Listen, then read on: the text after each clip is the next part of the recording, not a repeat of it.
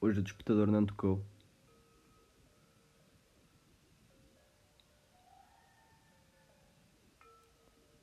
Vou no caminho de forma apressada, a pensar naquilo que nos move.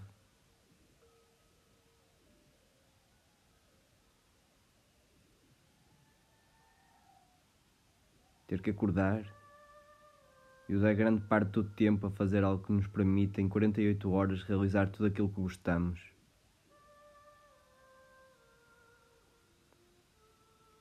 Será a nossa vida escrava dos nossos desejos pessoais?